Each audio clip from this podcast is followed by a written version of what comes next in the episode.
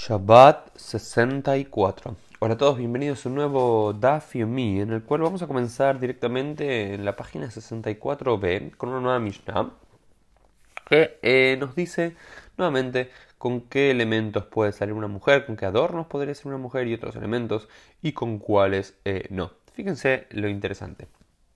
Yotza Yotza isha behutei shear, ben mishelá, ben mishel haberatá, ben mishel beema. El primer punto es el siguiente. Las mujeres pueden salir.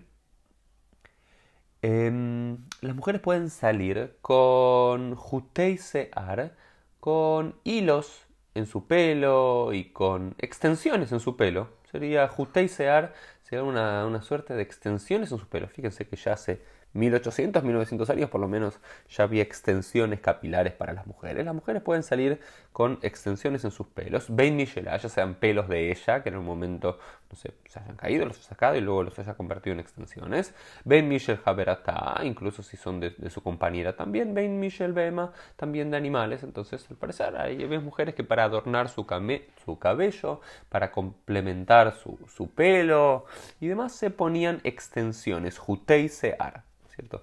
Hilos eh, de, pelo y podían ser de tres eh, fuentes, tanto de ella como de una amiga, un compañero, una otra mujer o de un animal.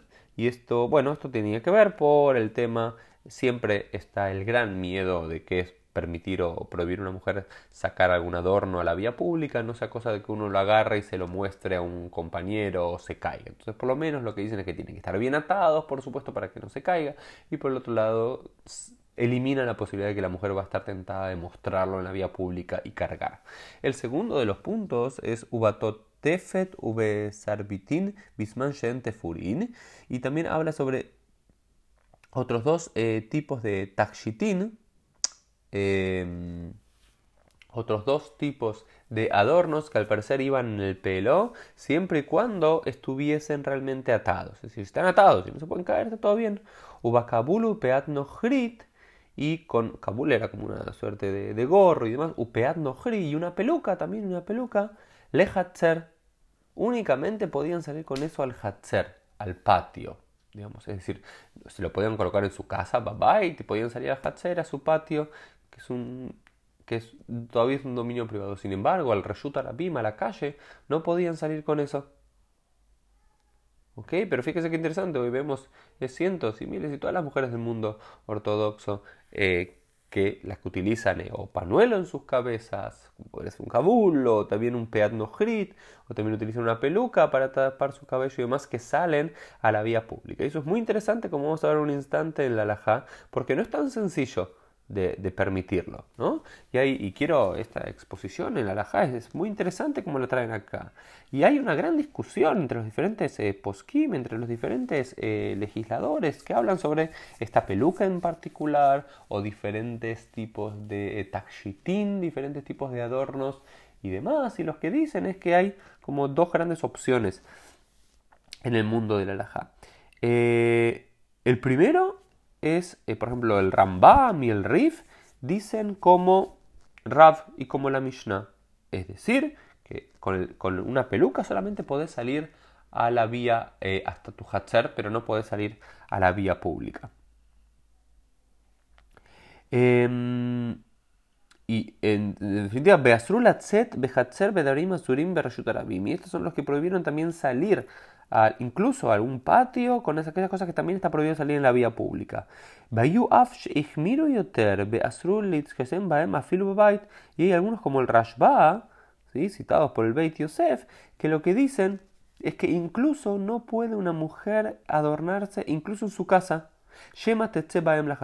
no esa cosa que salga a, su patio. Entonces hay algunos que permiten en el patio y no permiten en la calle. Otros que eh, permiten en la casa y no permiten en el patio y otros que incluso prohíben en, el patio, en la casa, no esa cosa que salga al patio.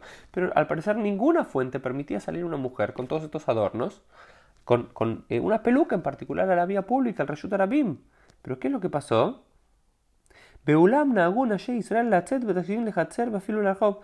la costumbre, al parecer la costumbre de las mujeres de Israel se volvió tal eh, predominante que las mujeres salieron con adornos al patio e incluso a la calle. Y acá lo que dicen es que la inmensa mayoría de las fuentes no hay forma de permitirlo.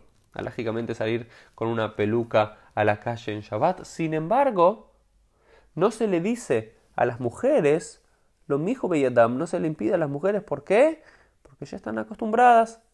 Y simplemente hay algunos que dicen que toman la posición de Tosafot, toman la posición de, los sabios de Ashkenaz del siglo XII y dicen que en nuestros días las mujeres no están acostumbradas a sacarse las prendas y mostrarlas. Esa sería la justificación alágica de por qué eh, podrían las mujeres eh, salir con estas pelucas y el resto de las prendas eh, y adornos hasta la vía pública. Incluso, pero fíjense qué interesante cómo hay una costumbre, que las mujeres se acostumbraron ya a salir con todos estos takshitin, estos adornos, sin embargo la alajá estrictamente hablando lo prohíbe entonces los rabinos tuvieron que encontrar alguna forma de poder permitirlo dentro de un encuadre mínimamente alágico.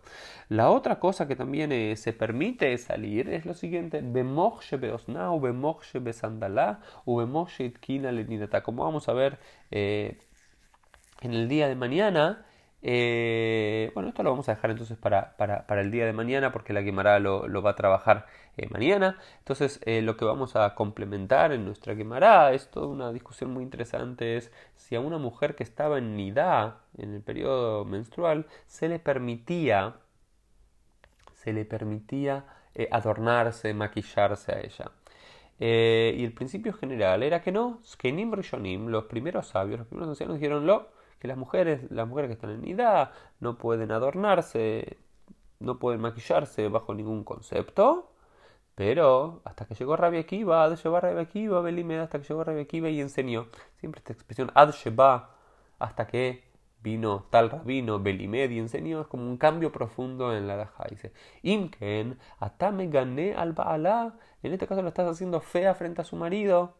Benimtzaba alá ya y el marido la puede divorciar. Entonces, uno de los racionales, un poco eh, misóginos diría yo, pero por lo menos es el tiempo en que se vive y que ser honestos con las fuentes, que los sabios dicen por qué las mujeres podrían incluso maquillarse y, demás, las que están en, estado de nidad, u otras mujeres y más para qué maquillarse, para que sus maridos no las vean feas y no tengan ganas de eh, divorciarlas, ¿no es cierto? Eh, es una lógica, pero por lo menos no sé si a muchos les va a gustar o no les va a gustar esa lógica, pero por lo menos es lo que aparece aquí en, la Gemara. Y después un solo concepto más que es muy muy interesante es el siguiente. Marit hadarim asur. Acá hay una discusión muy, pero muy, muy, muy interesante. Dice, todas aquellas cosas que los sabios prohibieron por Marit Ain, por lo que ve el ojo, es decir, que hay cosas que estrictamente no están prohibidas, pero por Marit Ain no sea que uno vea algo y se equivoque y piense que la persona está haciendo algo prohibido y piense que está, eh, que está haciendo algo que él pensaba que está prohibido, pero realmente piensa que está permitido y lo termina haciendo él y transgrediendo, eso se llama Marit Ain. Es decir, por ejemplo, si yo veo una persona haciendo algo que yo pensaba que estaba prohibido. Y está prohibido, pero lo veo una persona importante haciéndolo y, digo, ah, está permitido, pero no me doy cuenta que realmente la persona no está haciendo esa transgresión que yo pensaba, sino otra cosa. Y entonces yo puedo llegar a transgredir. Entonces eso se llama marit ain. Dejar de hacer cosas, no sea cosas que otro te vea y piense que está permitido y lo haga. Por ejemplo, el caso más paradigmático, aunque no es exactamente el caso, es la prohibición de carne de pollo con leche, digamos. Técnicamente hablando, solamente se ha prohibido carne con leche. Pollo con leche estaría permitido, pero como el pollo se puede aparentar, ver muchas veces como si fuese una carne, una milanesa, por ejemplo, en un schnitzel, entonces los sabios lo prohibieron. Pero dice, afilu vegedarei hadarim azul. Los sabios también lo prohibieron en el más interior de los cuartos, es decir, en la mayor privacidad. Es decir, no solamente una, algo que esté prohibido por los rabinos por marit ain, y así queda la ja no puedes decir, ok, en la vía pública o frente a otros, en una ventana o en la calle, no lo voy a hacer para que el otro no piense mal, pero en el mundo privado sí lo voy a hacer porque nadie me puede ver y no está la prohibición. Los sabios también lo prohibieron en relación a esto, no es cosa que uno se acostumbra a hacer eso y lo termina haciendo también a, los ojos de otro. Eso fue el Dafio Mi del día. Nos vemos en el día de mañana.